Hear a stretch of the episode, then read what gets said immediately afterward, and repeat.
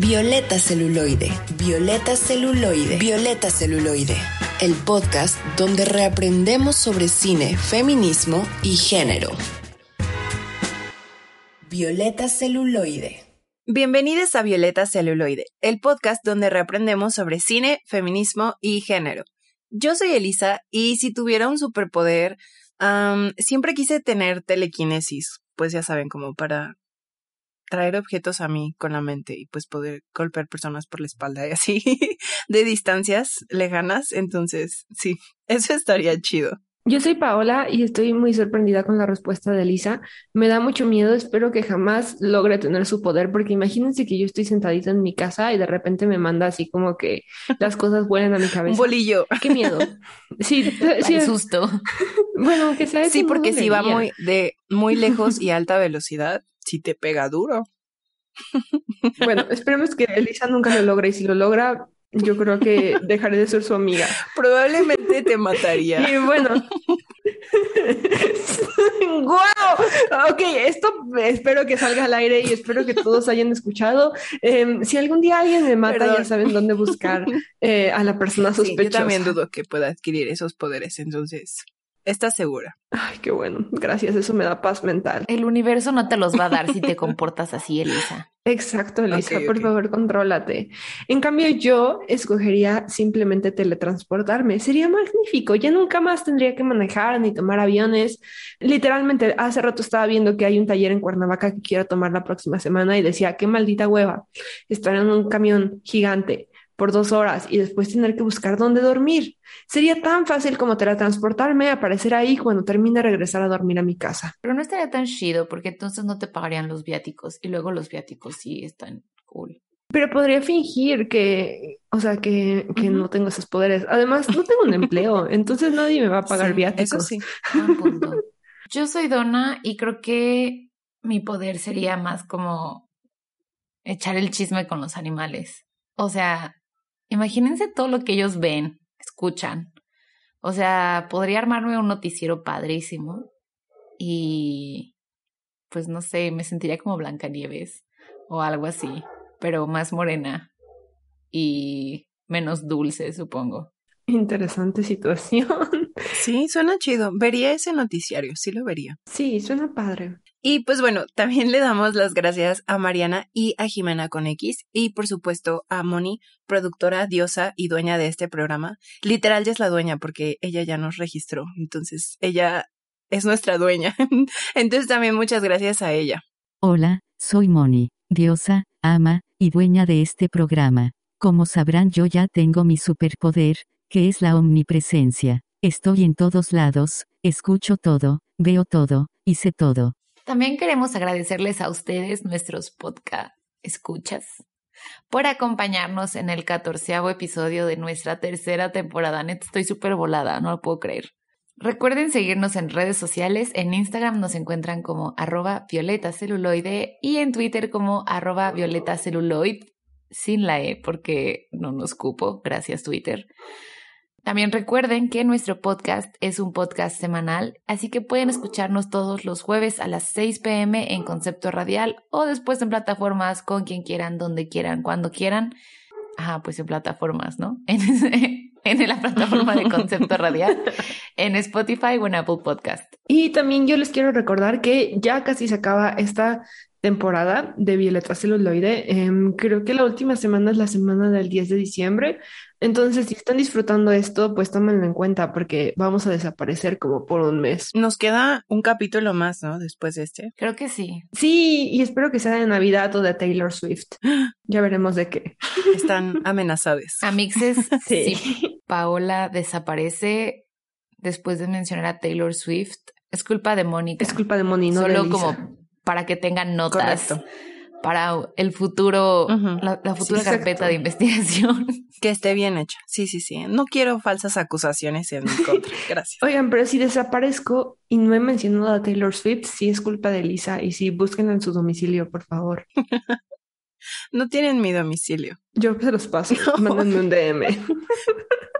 Pero Elisa y yo vivimos muy cerca, puede ser cualquiera de las dos, ambas o ninguna. Exacto, vivimos muy cerca. Quizá fue alguien y O sea, si fui yo, le echo la culpa a Moni. Y si fue a Moni, me echa la culpa a mí. Y entonces les despistamos. Bueno, eventualmente una de las dos tendrá que pagar eh, eh, con la justicia. O las dos. Pero está bien. Ahora quiero cambiar de tema y regresar a la película del día de hoy. Vamos a ver, bueno, ya la vimos. Em, hoy vamos a hablar de la película Eternals de Chloe Zhao, que pues es la última película de Marvel que acaba de salir en los cines de México y pues es una de esas cosas que están en boca de todo el mundo. Bueno, de las personas que les gustan los superhéroes. Si viven debajo de una roca y no tienen idea de qué se trata, como yo antes de verla, les cuento un poco.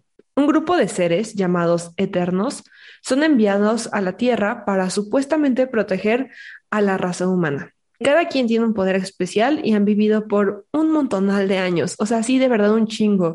Yo creo que más que Edward de Twilight. Em, pero bueno, las cosas cambian cuando un día se dan cuenta de que son títeres de otros seres. O sea, es algo así como Matrix, pero diferente. Em, básicamente se dan cuenta que su existencia no es una existencia real, sino que alguien más los creó con un propósito específico para crear, pues sí, o sea, para seguir como su propia agenda, ¿no? Es como cuando haces un sim eh, más o menos así. Entonces, bueno, cuando se enteran de este propósito, se dan cuenta que la mayoría no está de acuerdo con el propósito, porque el propósito significa destruir a la humanidad.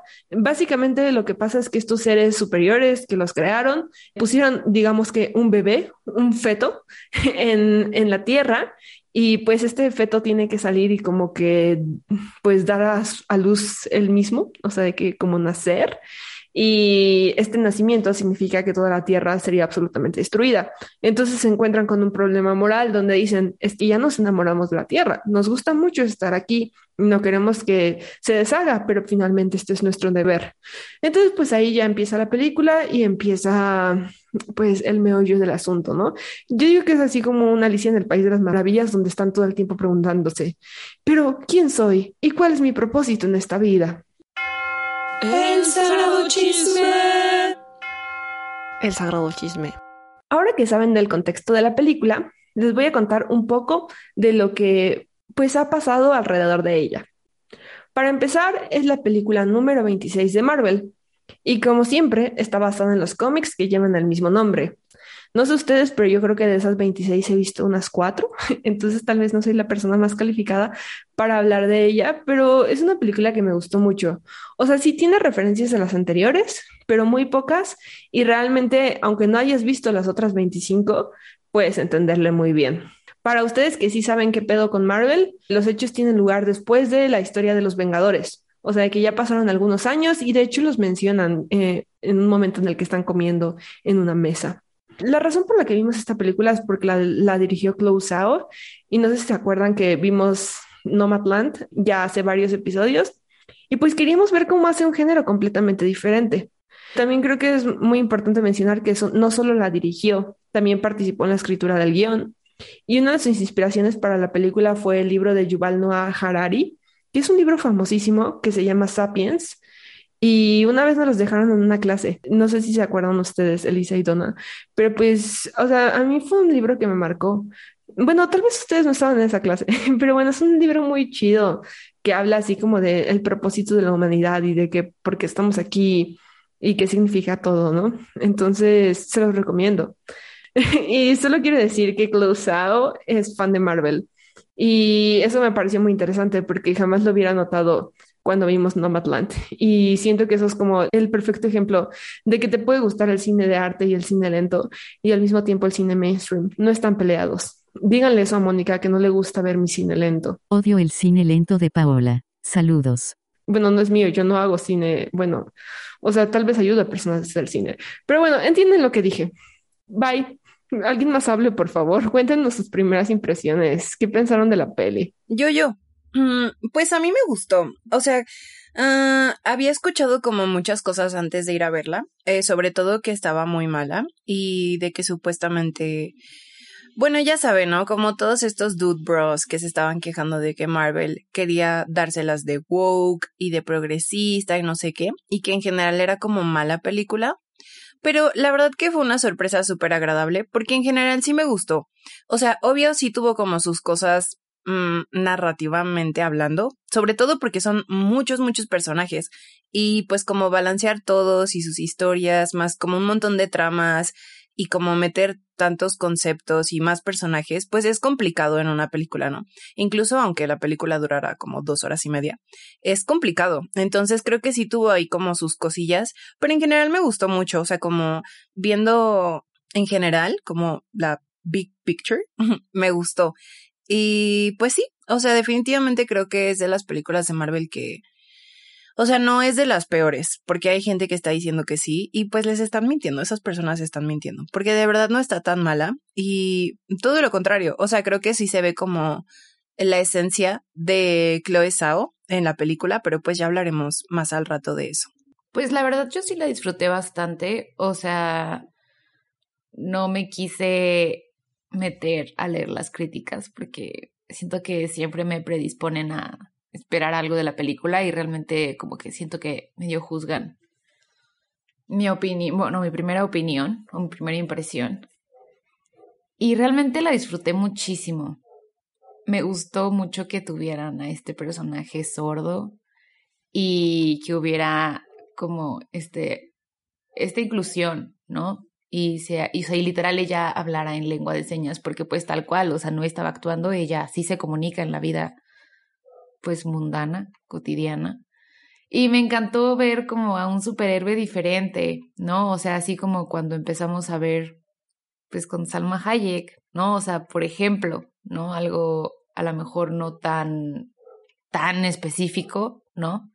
Pero sentí súper chido. O sea, evidentemente no soy sorda ni muda, pero sentí muy bonito y sentí la piel chinita. Y también creo que eso es un gran plus como a la historia, ¿no? Y a las cosas que han estado comentando ahorita de las primeras impresiones. Sí, la verdad, o sea, de que yo sí creo que la representación en pantalla grande y más en películas tan exitosas y que la ven tantas personas como esta, sí importa. Aunque los morritos super hardcore fans de Marvel se enojen, o sea, eso de ver a alguien hablando lengua de señas en la pantalla grande, imagínense de que a una persona que pues habla de lengua de señas en su vida cotidiana por primera vez verse como reflejada o reflejada en un superhéroe, pues está increíble, ¿no? O sea, la verdad es que está muy chido y la verdad es que esas cosas importan, o sea, de que aunque no le guste a la gente y lo que quieran, pues es importante, ¿no? O sea, si no te gusta, pues probablemente es porque no eres parte de ese grupo y no entiendes como qué, qué significa, o tal vez porque te has visto en pantalla tantas veces, o sea, de que te reflejas de verdad en los personajes, que no sabes lo que se siente como no tener ese reflejo, ¿no? Entonces, pues la verdad, yo siempre siento que está chido. O sea, también, por ejemplo, hablando de esto, como de que la gente dice que las películas están volviendo como muy woke forzadas.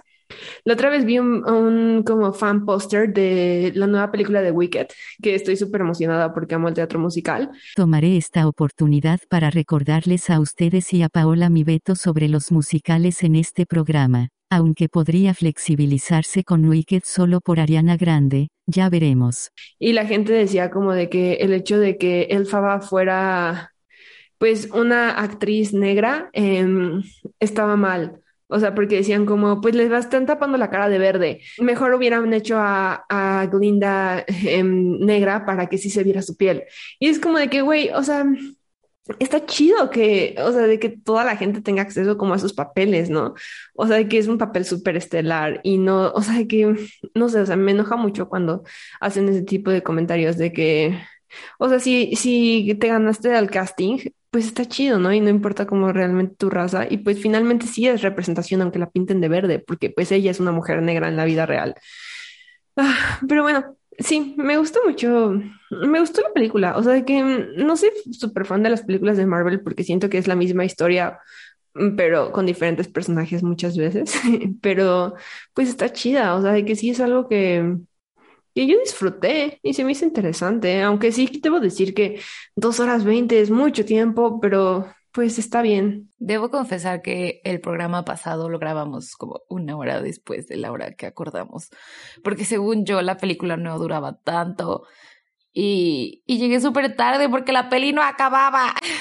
Sí. sí, Donna se quedó atrapada en el cine. Pero no sé ustedes, yo no la sentí tan pesada. O sea, de que no se pasó. Creo que hay otras que sí te pesan las dos horas y media. Y esta como que no. Sí se pasó rápido hasta eso. Sí, como que todo el tiempo estaba pasando algo, entonces no era como de que "Ah, ya me quiero ir a dormir. También quiero decir un disclaimer de lo que acabo de decir hace rato. O sea, que yo digo todo como desde donde lo veo, ¿no? Pero obviamente, pues si me equivoco en algo o no están de acuerdo conmigo, pueden mandarnos un comentario y crecer es divertido y de que escuchamos como otras opiniones. Pero bueno, solo quería decir eso. Y pues pasemos a los temas, ¿no? Que identificamos en la película. Sí, a mí me gustó mucho el tema del darwinismo. Creo que es algo que exploran mucho, o sea, y, y desde el inicio, ¿no? O sea, es como muy obvia cuando empieza, o sea, se supone que al principio pues ves a los eternos como en el pasado, ¿no? Cuando llegaron a la Tierra y después los ves en la actualidad. Y una de ellas, que es la protagonista, eh, que se llama Cersei, es profesora. Y entonces cuando va llegando como a dar clases, literalmente ve como una estatua, un busto de, de Darwin.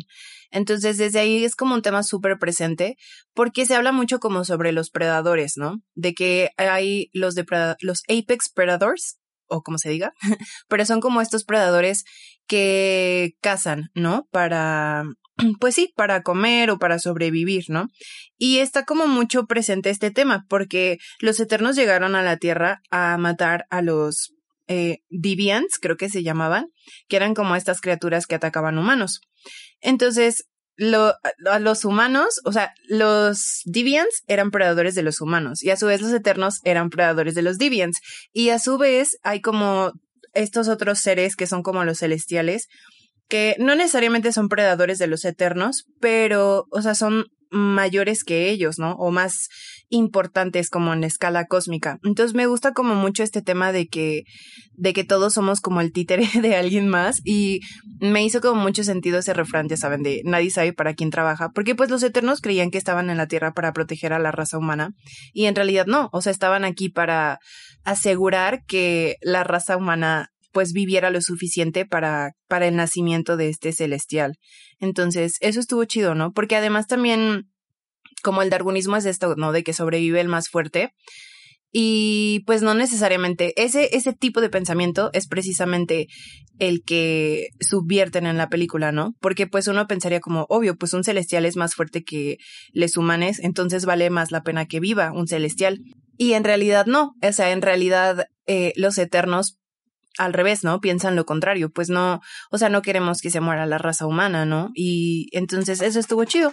Sí, también me parece muy interesante justo esto que dijiste de que al principio vemos a una de las personajes ser como maestra en una clase y en esa misma clase menciona a los superdepredadores y, ajá, de que yo no lo, o sea, la verdad yo no lo había pensado tan profundo como tú dijiste, o sea, que yo solo pensé que cuando estaba dando esa clase se refería pues a estos monstruos, ¿no? Los deviants que son gigantescos y literalmente se comen a todos, porque pues literalmente después de que da la clase aparece uno, ¿no? Y yo como, ah, sí, un super, un super depredador. Pero ahora que lo pienso, más bien los superdepredadores son los celestiales, ¿no? Y como que, ajá, me gusta mucho el tema. O sea, no, no lo había pensado así como lo dijiste, Lisa, y wow, qué profundo. Bien para closado. O sea, es que sí está cañón porque a lo que Pau mencionó de que esto sucede después de que el Thanos chasquea y la mitad de la humanidad desaparece y así. Me quedé pensando en que pues básicamente el brother tratando de solucionar la sobrepoblación básicamente, o sea, estuvo retrasando el nacimiento de este nuevo como super dios y y toda la humanidad como que lo odió, o sea, fue como, no, es un monstruo. Y a lo mejor y sí, ¿no? Pero de que solucionaría muchos problemas tener menos gente en el mundo, ¿no? Y en esta, o sea, como que esa película me dejó pensando en que la humanidad no es perfecta, evidentemente. Tenemos muchas áreas de oportunidad. Y en esta película también se aborda, ¿no? El hecho de que, pues no somos perfectos y necesitamos a veces ayuda para evolucionar, porque pues técnicamente los eternos echaron la mano para evolucionar poco a poco, pero aún así se encariñaron con nosotros, o sea, nos, nos cuidaban. Y pues básicamente de eso va la película, ¿no? Como no son perfectos, pero aún así hay que quererlos y no por eso hay que tratarlos con la punta del pie. Eso me parece muy curioso, que siempre, obviamente es obvio, porque pues son personas humanas quienes escriben estas películas, ¿no? Pero me parece muy curioso que siempre, a pesar de todo, se decide que la humanidad tiene que seguir viviendo, ¿no? Y que vale la pena que siga adelante, cuando la verdad, o sea, hemos hecho muchas atrocidades. Bueno, no nosotras realmente, nosotras solo somos pequeñas víctimas del capitalismo, pero pues en general como las personas en el poder han hecho muchas atrocidades, pero siempre se decide que la humanidad pues vale la pena que siga, ¿no? Y eso es muy interesante porque igual creo que, pues siento que es como un poco de proyectarse, ¿no? Como que siempre se asume, bueno, no siempre, pero pues en este tipo de películas se asume que, pues las personas de otros planetas que vinieran aquí terminarían como encariñándose con el mundo y olvidando como su propósito.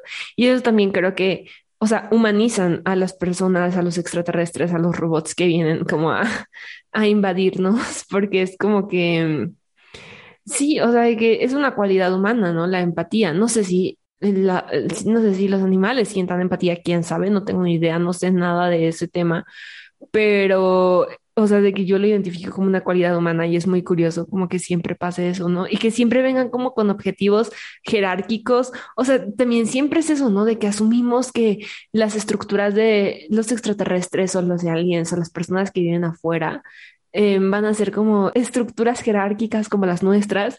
Y también eso me hace pensar que a veces no podemos como pensar afuera del capitalismo porque vivimos en él, ¿no? O sea, porque asumimos que igual va a haber como un dios que, bueno, los celestiales, ¿no? Eh, va a haber celestiales que hicieron a, que quieren como preservar su especie. Creo que eso es mucho reflejarnos, no manchen.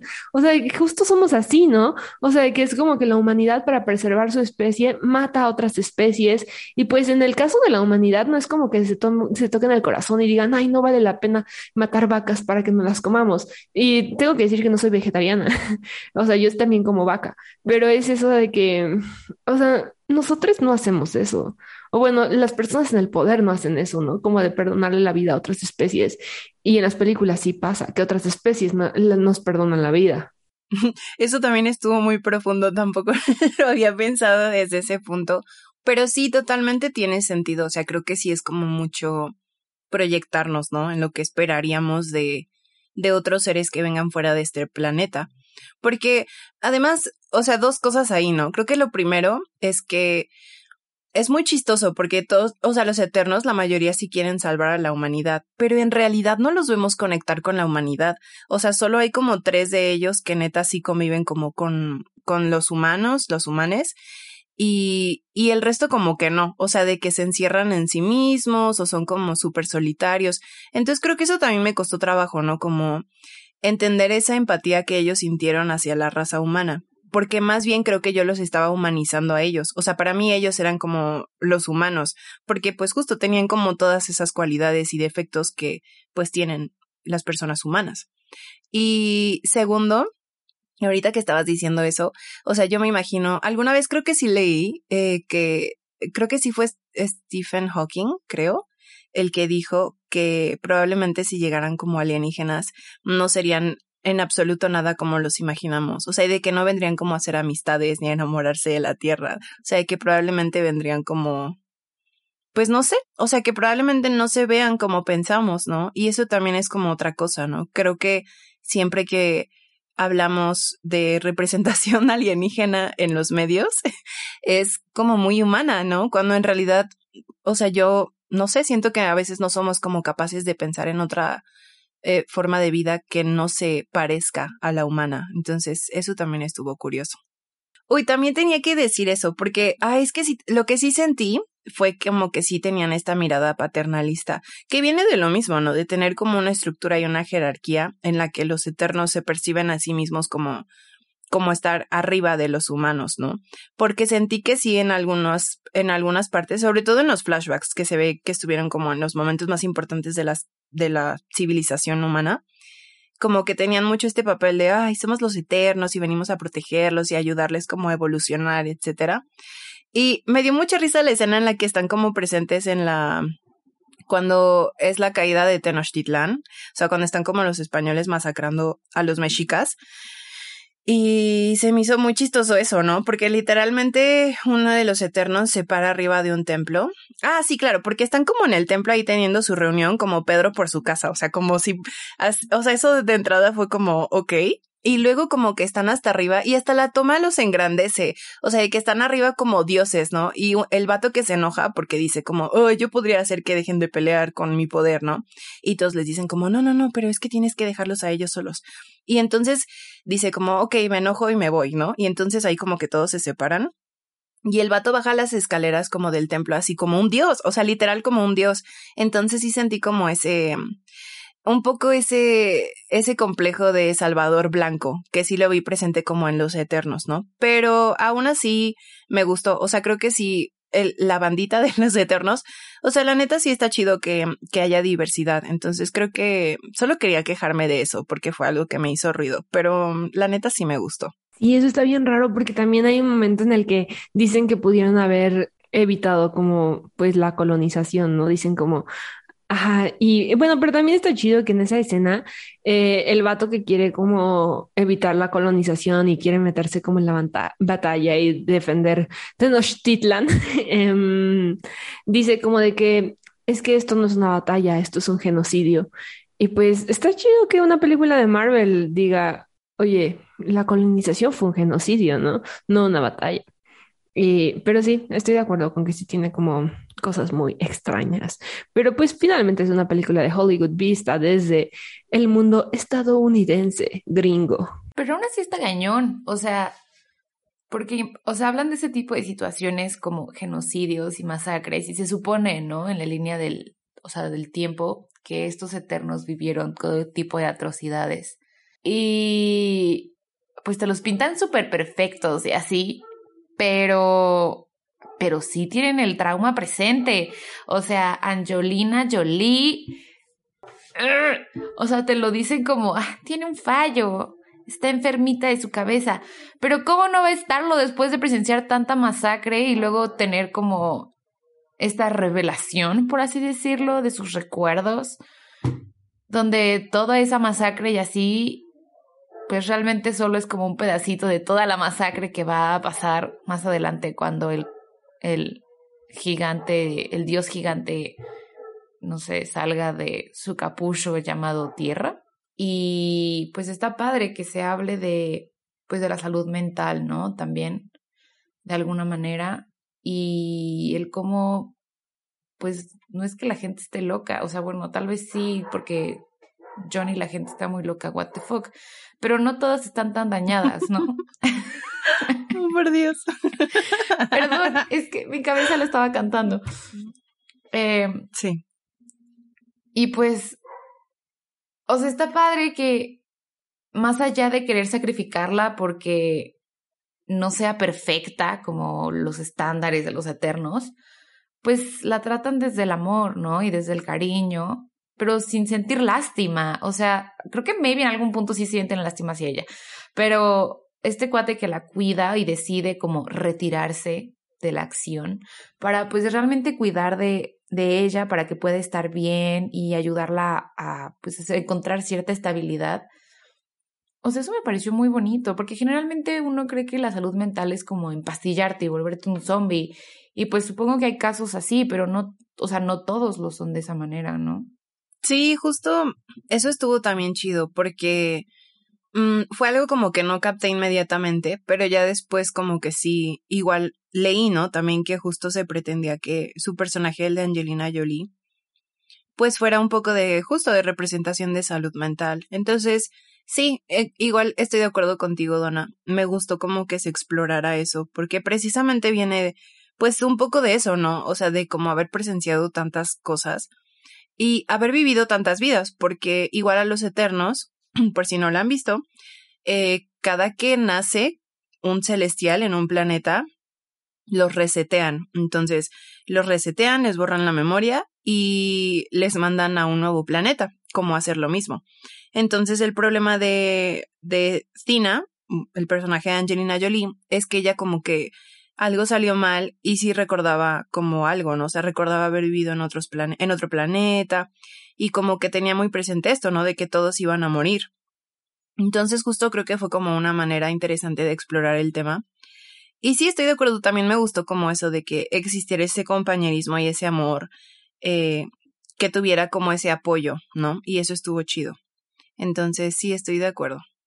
Y, o sea, hablando como de personajes femeninos, me gustaron, pero así como que poniéndome extremadamente crítica, sí noté que igual había como este paternalismo, sobre todo de parte de los hombres eternos.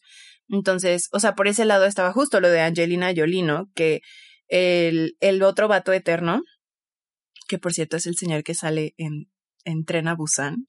Está muy buena esa película, veanla. Pero el punto es que él también como que es, era como esta actitud paternalista de cuidarla, ¿no? Y luego también, por otro lado, estaba Icaris, que era el novio de Cersei, que es la protagonista. Y también, o sea, hubo como dos o tres veces que le decía como, ay, es que si haces esto no te puedo proteger y no sé qué. Y, o sea, como que ese vato en general me cayó muy mal. Entonces sí siento como que había un poco de, de eso, ¿no? Y, y pues sí, pero en general creo que también estuvieron chidos, o sea, creo que estuvieron interesantes eh, y complejos los personajes femeninos, de cierta forma. Entonces, no sé, ¿ustedes qué pensaron de, de las personajes? Pienso que Mm, que el personaje de Angelina Jolie no es tan complejo como su personaje en Maléfica. Este es mi, mi, comentario eh, respecto a los personajes femeninos. ¿Ven por qué le hago bullying? Angelina tiene un Oscar por la excelentísima película Girl Interrupted que justo habla sobre salud mental y esta sale con qué maléfica. Mejor vean esa, es mi recomendación no oficial. No, pues estoy de acuerdo, o sea, de que está padre como que tengan backstories y tengan una vida y de que sean igual, o sea, que igual sean como superheroínas, shidas y así. Pero sí, o sea, estoy de acuerdo con lo que dijiste, ¿no? O sea, que cuando Angelina y Jolie dan como pues estos episodios donde casi mata a, todos sus amixes y así. O sea, donde intenta matar a sus amixes prácticamente porque pues deja como de ser ella y se acuerda como de otros tiempos. Pues los vatos son como quienes la controlan, ¿no? Y le dicen como, cálmate, dame tu mano y así. Y pues por una parte está padre, ¿no? Porque es esto de que pues las personas a tu alrededor pueden ser tu soporte, pero al mismo tiempo es como que ella no puede estar sola, ¿no? Alguien tiene que cuidarla. Y pues, ¿por qué escoger que sea un personaje femenino quien tenga esto, ¿no? O sea, de que, no sé, o sea, de que tal vez sí es leerle demasiado, como dice Elisa, pero pues sí es interesante hablarlo. Sí, justo. O sea, porque también a Cersei la cuestionaban mucho, ¿no? Bueno, no todos, pero sobre todo Sprite, creo que se llamaba Sprite, no le decía como, es que porque ella tiene que ser la líder, ¿no? O sea, yo digo que el, líder tiene que ser Icaris, porque es obviamente el más macho del lugar, entonces como que también estaba eso, y pues al personaje de Salmita lo mataron, entonces como que sí, justo. Hablando de eso, también creo que Sprite, o sea, como que pues le sufrió un poco, ¿no? Porque como tenía cara de persona muy joven, cara y cuerpo de persona muy joven, como que siempre le estaban pues haciendo burla y cosas así, ¿no? O sea, como que también ahí le sufrió un poco porque pues nadie, o sea, llega un momento en el que están como todos en la mesa y están comiendo y le dicen como de que, ay, a ti te di como cerveza de niños porque pues eres un bebé, ¿no? O sea, que también como que sufre un poco de bullying. Y también estuvo como raro eso que lo trataron, ¿no? Porque según estaba como enamorada de Icaris y por eso al final como que traiciona a los demás eternos y se va con él. Entonces también fue como, ¿really? O sea, va a traicionar como a los demás por por perseguir a este vato, porque ni siquiera estuvo bien desarrollada ese, ese como plotline, ¿saben? O sea, porque lo estaba viendo, o sea, hubo una escena en la que lo estaba viendo de lejos y ya, entonces alguien de repente decía como, ah, estás enamorada de él, ¿no? Y literalmente solo lo vio como tres segundos, entonces creo que fue como una manera, eso sí fue una manera muy pobre de meter como eso, yo no sentí que estuviera enamorada y al contrario, sentí como lo que dijiste, Pau, de que la, la hacían menos porque pues se veía más pequeña. Sí, yo tampoco me di cuenta, o sea, a mí yo tampoco sentí que estuviera enamorada de este vato, o sea, de que hasta que dijeron, ¿no? Como de que lo tuvieron que decir verbalmente, o sea, perdón por hacer esto, pero me recuerda mucho los capítulos de La Rosa de Guadalupe o de como dice el dicho, ¿no? Patrimonio Nacional. Donde dicen así como que, de que explícitamente, este vato te va a robar, o de que esta persona te va a hacer esto. Y digo, no está mal como el cine que dice, solo siento que Close Out lo hace diferente cuando es cine lento, ¿no? O sea, que, y está padre verlo hacer las dos cosas, o sea, que, que la compare con estos programas no significa que, o sea, no significa como que la estoy rosteando, o sea, realmente creo que pues hace las dos cosas, ¿no? O sea, en, la otra película que vimos de ella, Nomadland, eh, vemos como muchísimo silencio, las cosas no se dicen, sino las vemos con acciones.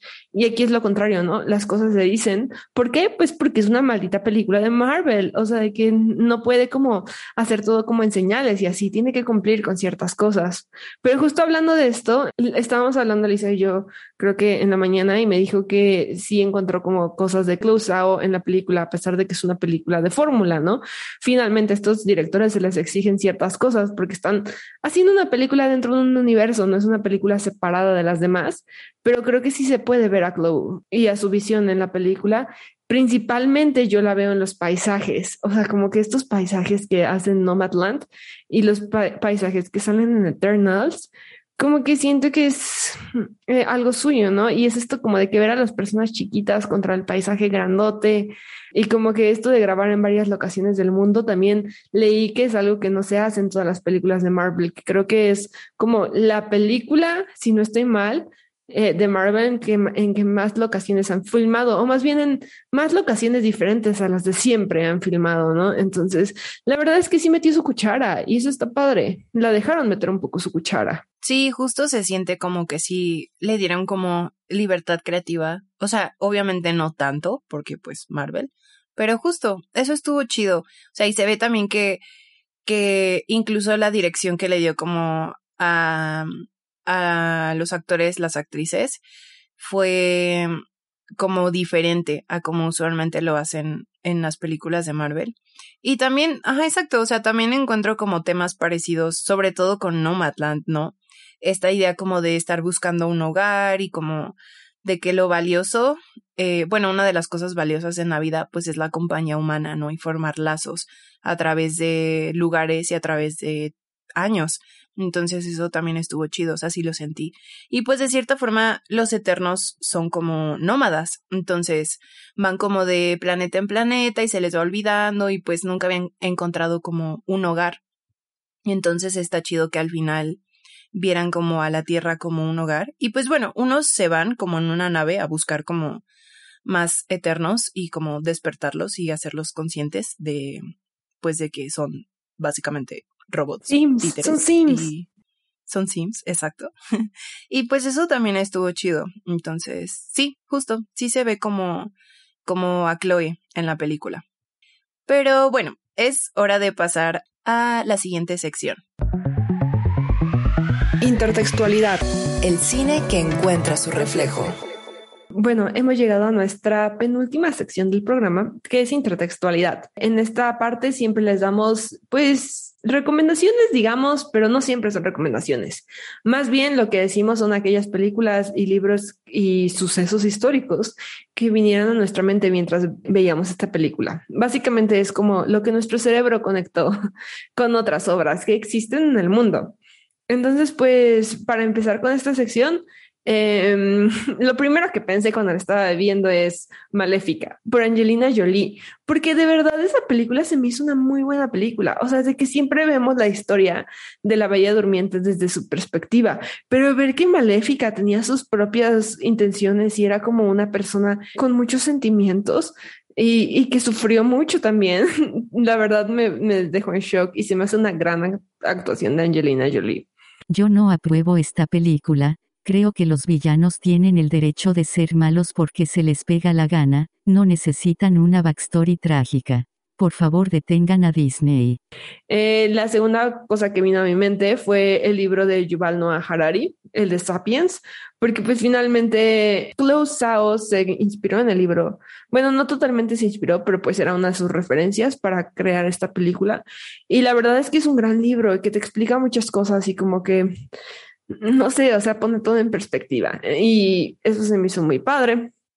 Y mi última, pues, recomendación del día es Only Lovers Left Alive, es una película de vampiros, de vampiros que están enamorados, una morra y un morro. O sea, es Tom Hiddleston, ¿cómo se llama? El que la hace de Loki. Ah, miren, también por eso es importante. Loki es parte del universo de Marvel. También Tilda Swinton. Tilda es parte del, del universo de Marvel. Sale en Doctor Strange. No inventen. Bueno, miren, el- el- lo- ambos personajes son parte del universo de Marvel, bueno, actores. Y pues me recordó a esta película, a pesar de que es muy diferente, porque uno, uno de los Eternals, no me acuerdo cómo se llama, es un vato que ha fingido ser como diferentes personas durante los años para aparecer como en varios programas de televisión y películas de Bollywood. Kingo. Ajá, él.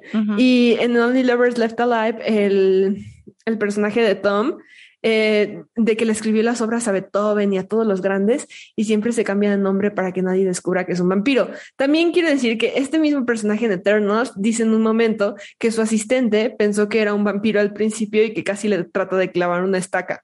Entonces, no soy la única que pensó en vampiros cuando vi en es- esta película. Y pues también otra similitud es que los Eternos son como vampiros que han vivido toda la historia y como que tienen una perspectiva muy grande y de que tienen relaciones súper largas y cosas así, ¿no?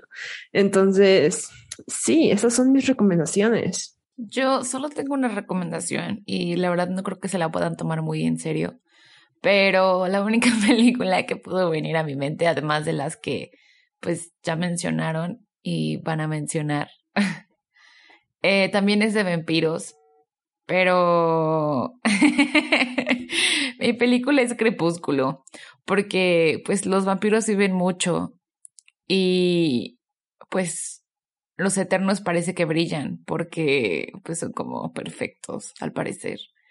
Y también hay una batalla épica al final de la última película de Crepúsculo, que aunque solo sucede en la cabeza de Alice, sigue siendo una batalla muy épica.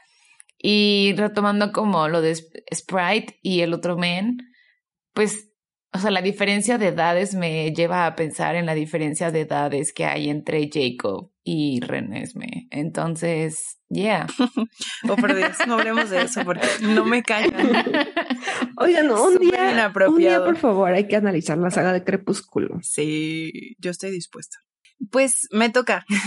bueno, mis recomendaciones. eh, pues les iba a recomendar Nomadland, pero pues creo que eso eh, no es necesario decirlo. O sea, vean como el trabajo de Chloe Zhao y pues pueden empezar por Nomadland, que en, bueno, en mi caso yo empecé por esa película y pues me gustó mucho y pues sí hay como cierta como conexión espiritual, ¿no? Obviamente, porque pues es la misma directora.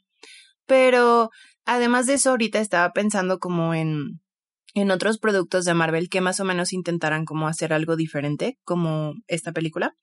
Y me acordé de WandaVision, que fue como una serie que sacaron sobre otros personajes, ¿no? Del universo Marvel, que es la Bruja Escarlata y Vision. Y pues está chida porque también es una serie que habla principalmente sobre el duelo. Y creo que es como de las perspectivas más maduras que ha hecho Marvel, porque pues ya saben que, o sea, la fórmula de Marvel se cae si no hacen un chiste cada cinco minutos. Y en WandaVision no pasa mucho esto, o sea, creo que sí exploran el tema del duelo y la muerte y pues como el procesar todo eso de una forma, pues incluso diría bonita. Entonces, vean WandaVision. Y por otro lado, me acordé de El sacrificio de un siervo sagrado, que es esta película de Yorgos Lántimos. Y me acordé por dos cosas. O sea, uno, porque sale el vato que sale aquí en Eternos, de Druid, que es como este eterno que puede como controlar la mente de las personas. Sale en esta otra película que les digo. Y pues también está curioso porque nunca sabes en el sacrificio de un siervo sagrado si es como una especie de dios o, o algo así.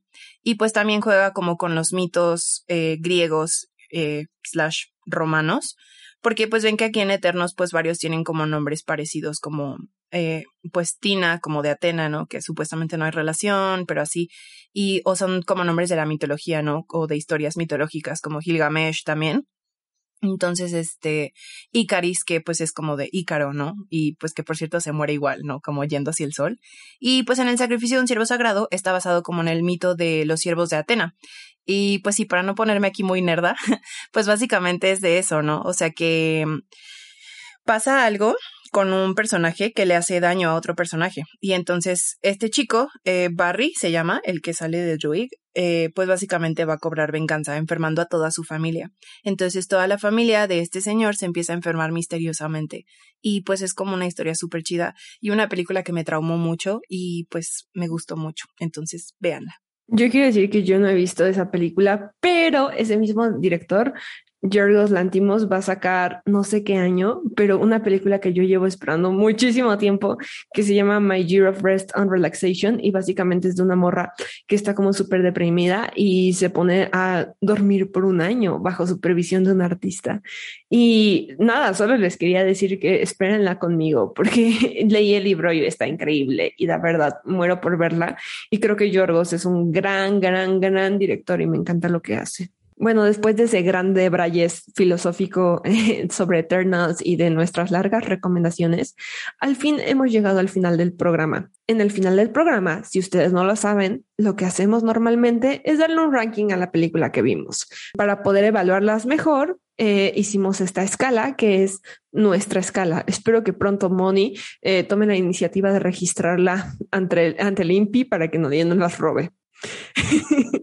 Em, si no conocen la escala, les cuento un poquito. Para empezar, el nivel más bajo, el escalón equivalente a una estrella, es un higo podrido.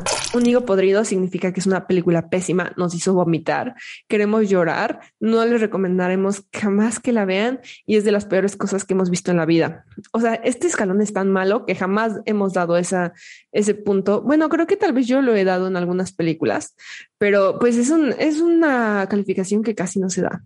Entonces tengan cuidado si la damos. El siguiente escalón es higo verde.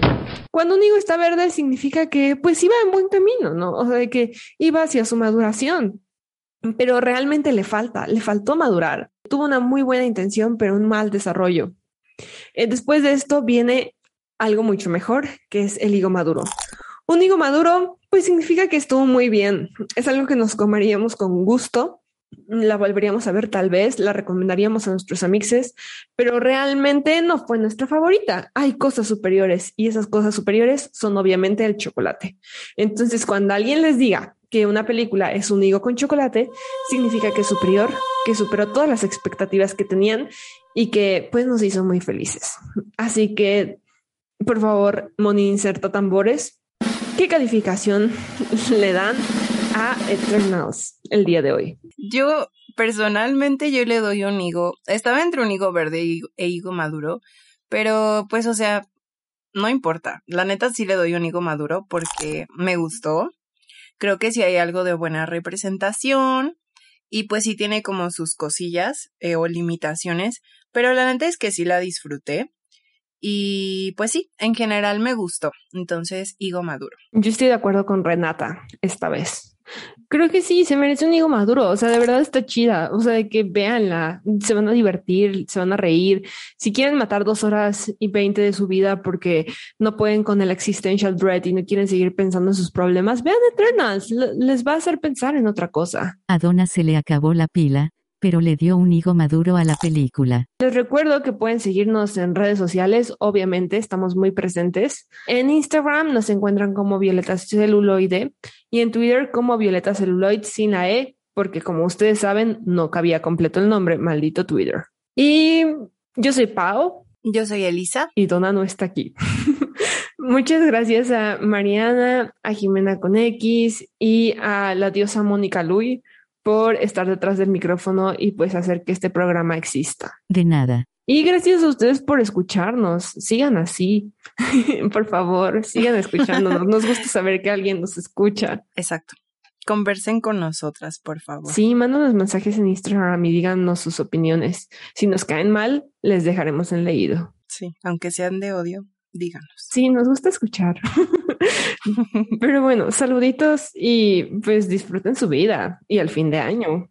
Bye bye. Bye. Violeta Celuloide, Violeta Celuloide, el podcast donde reaprendemos sobre cine, feminismo y género. Violeta Celuloide.